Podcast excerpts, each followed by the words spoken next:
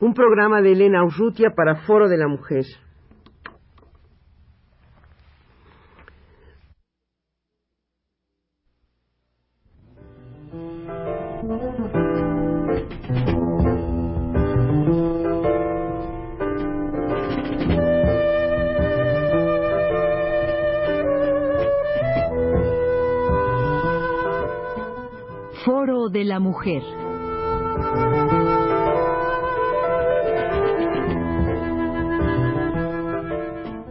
Por Elena Urrutia.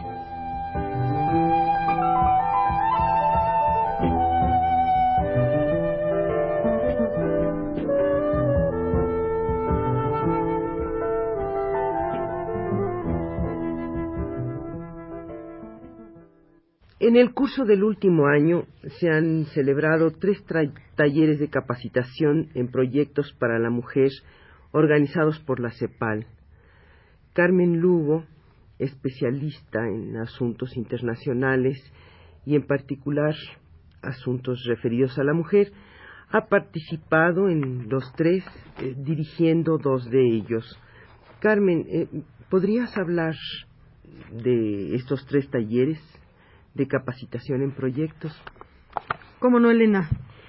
El primero de ellos se celebró en Barbados en junio del año pasado, un taller dirigido especialmente a las mujeres del Caribe inglés, que tienen, por cierto, una, una organización no gubernamental muy buena, que es WAND, Women and Development, eh, dirigida por Peggy Antrobus, una feminista mm, muy consecuente y muy activa, que prácticamente ha hecho en el Caribe inglés lo que no han podido hacer o no han querido ni los gobiernos ni los organismos internacionales. Por eso, ese taller eh, es distinto, digamos, a los otros dos que hemos organizado, porque en el del Caribe inglés hubo una participación mucho más activa, mucho más directa de las mujeres que pertenecen a, esta agrupación, Aguant, que eh, es una organización que agrupa investigadoras, eh,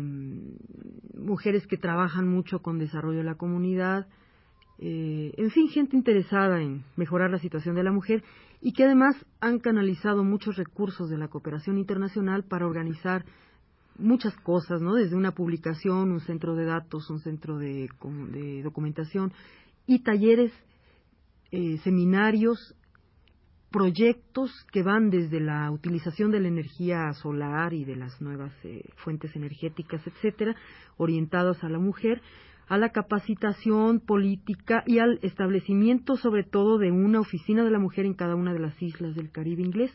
El otro taller, el de Panamá, de Panamá, de alguna manera el complemento para el área de Centroamérica y el Caribe de latinoamericano. Exactamente. Ese taller se celebró en enero de este año, de 1982, y era evidente la diferencia entre la, actitud de participantes y organizadores eh, por esta razón que te digo, ¿no? Nosotros en la, en la región, desafortunadamente, no tenemos una infraestructura como la de WAND, tenemos esfuerzos aislados de, claro, de los grupos feministas que son los que han seguido eh, manteniendo el interés y la eh, participación en, diversas eh, actividades que benefician a la mujer, pero se vio la pobreza de los, de los esfuerzos, de las acciones que los gobiernos de la región han realizado a partir del año de la mujer de 1975. Y se podría decir que estos talleres, Carmen, son un resultado o de los pocos resultados eh, que, ha habido después de, la celebración de, la conferencia del Año Internacional de la Mujer. Sí, realmente son muy pocas las actividades que nuestra región ha llevado a cabo en cumplimiento de estos dos grandes eventos, ¿no?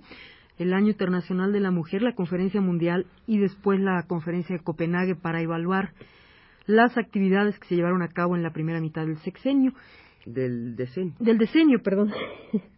Bueno, después de este GAF, eh, lo importante de este taller de Panamelen es que hicimos un diagnóstico de la situación de la mujer de la, de la subregión en el que eh, se enviaron cuestionarios a los gobiernos, a las organizaciones no gubernamentales de mujeres y eh, realmente el saldo que arroja este diagnóstico es muy desfavorable para la situación de la mujer de la subregión. Bueno, y, y como un resultado final de este taller de Panamá, Carmen, eh, salieron algunas recomendaciones, eh, salió algo concreto que para proponer, para llevar a, la práctica. Desde luego, eh, la vinculación de algunos grupos de mujeres a algunos organismos que pueden proporcionar recursos, canalizar recursos para hacer proyectos. Proyectos eh, en salud, en educación, en empleo, participación social de la mujer, etcétera, ¿no?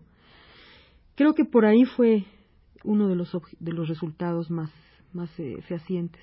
Y este último taller nacional que acaba de celebrarse hace un mes, en el que, también dirigiste tú, Carmen, ¿en qué consistió? el mismo ejercicio, Elena, eh, capacitar a técnicos de nivel medio, técnicos que de alguna manera trabajan en, en los eh, gobiernos de los estados de la República, tanto en, en el campo de la planificación como en el del bienestar y que tienen alguna relación con la, con la problemática de la población femenina.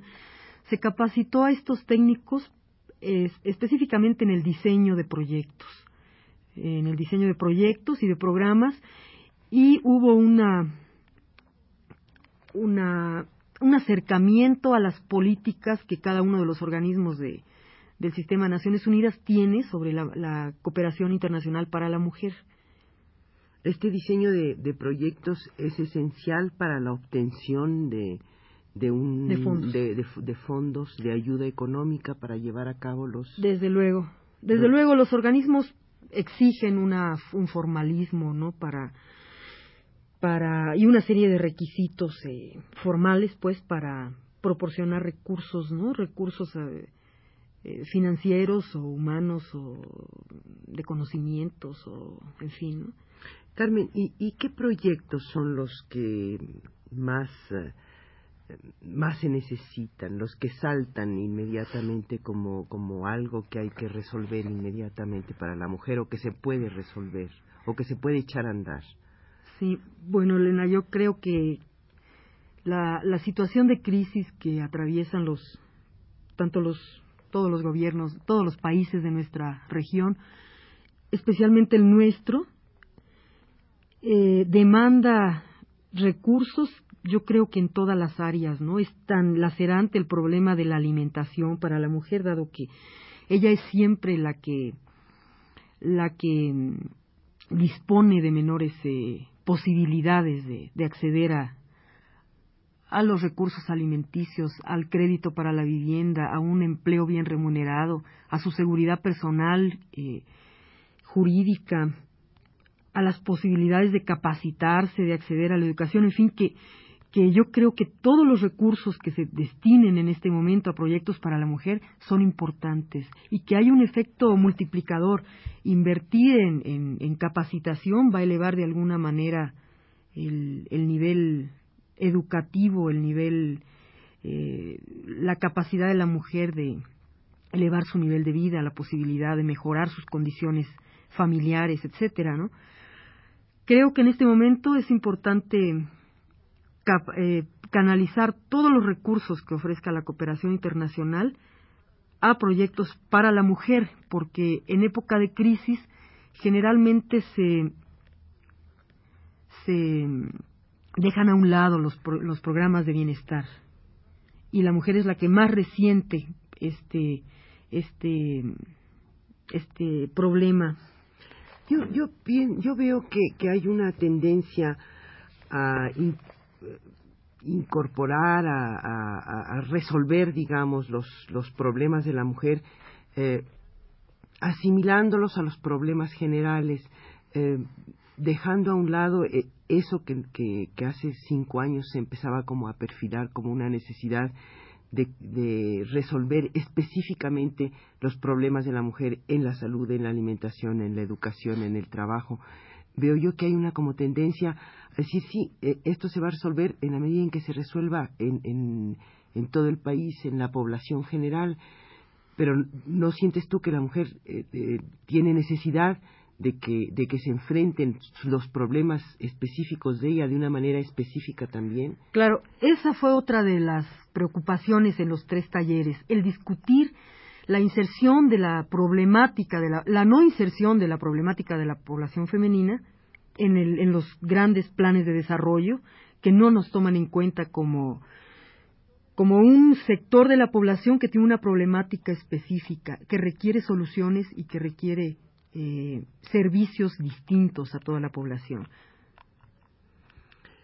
Carmen, tú estuviste en la conferencia internacional en México y estuviste en esta conferencia en Copenhague en la evaluación de los cinco años. ¿Sientes tú que ha habido un cambio de la de Copenhague a este momento, así como parece ser que no hubo mayor cambio, que no hubo mayor transformación de la, de la conferencia eh, de 75 en México al momento en que se, se encontraron en Copenhague, de Copenhague aquí sí lo ha habido. ¿En el, en el país te refieres tú? ¿Al en país? México, en México ha habido. Sí, desde luego creo que hay un nivel de conciencia mucho mayor que eh, en el 80 o en el 75. La labor de los grupos feministas lo ha logrado, ¿no? Esto es evidente. Y no solamente lo ha logrado, sino que yo siento que ha impulsado algunas acciones que se han tomado en el, en el Estado, precisamente como, como una presión.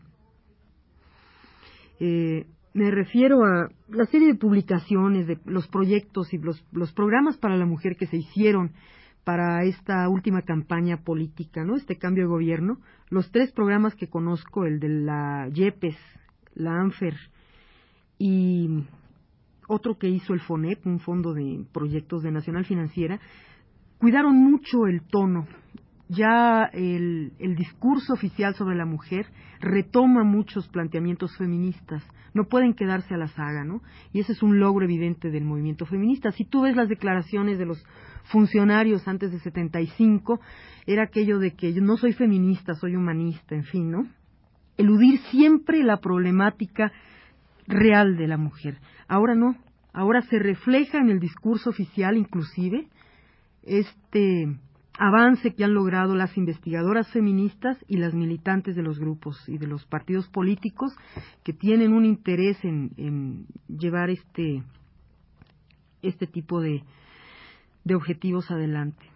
Carmen, volviendo a, los talleres, a este último taller nacional que, que coordinaste y dirigiste tú, em, ¿cuál, ¿cuál fue el resultado de este encuentro de mujeres que venían de todo el país a, reunirse, a trabajar específicamente en estos asuntos. Estas mujeres eh, tenían conciencia de las necesidades específicas o se les mandó porque pues había que mandar a participar a alguien. Eh, ¿Sientes tú que hubo un resultado en el encuentro con las otras mujeres de las otras partes del país? Desde luego, fue una sorpresa realmente encontrar que los gobiernos de los estados enviaron técnicos jóvenes que trabajan en desarrollo de la comunidad muy conscientes de la problemática de la mujer. Eh, curiosamente, muchos de ellos eran suscriptores de FEM y este y, gente que, que, ya dejaba de lado toda este, esta participación demagógica, ¿no? Que hablaba claramente de los problemas de marginación que tiene la población en sus estados y que quería buscar soluciones eh, a, esa problemática. Ese, ese, es un avance, ¿no? Eh, ver que estos jóvenes, mujeres y, y hombres, venían con otra, con una actitud muy, muy, muy crítica, muy sana, para encontrar eh, soluciones, las soluciones que pueden encontrarse cuando los recursos son tan limitados, o bueno, cuando los recursos no se destinan a, a resolverle este tipo de, de problemas. Y en este, en este proyecto de talleres, no, no se piensa en alguna acción para descentralizar un poco la acción, que no sea siempre desde la capital, desde donde se echen a andar eh, las iniciativas y los proyectos? Desde luego. Eh, esa es una de las, de las preocupaciones, beneficiar siempre a la comunidad geográficamente marginada y procurar eh, la canalización de recursos hacia los estados de la República que, que más requieren este.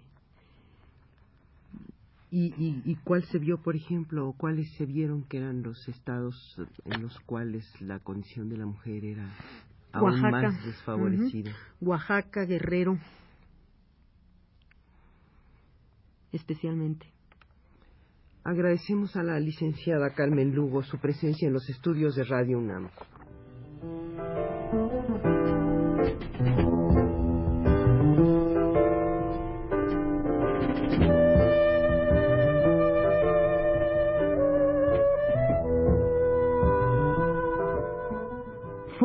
La Mujer.